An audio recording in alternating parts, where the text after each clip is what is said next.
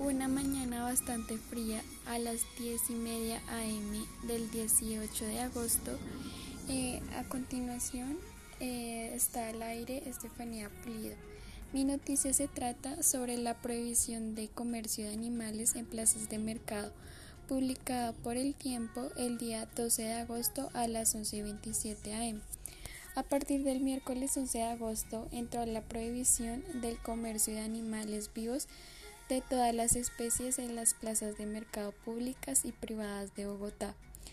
Este proyecto fue propuesto por las concejales Andrea Padilla y Celio Herrera a través del Acuerdo 319 de 2020.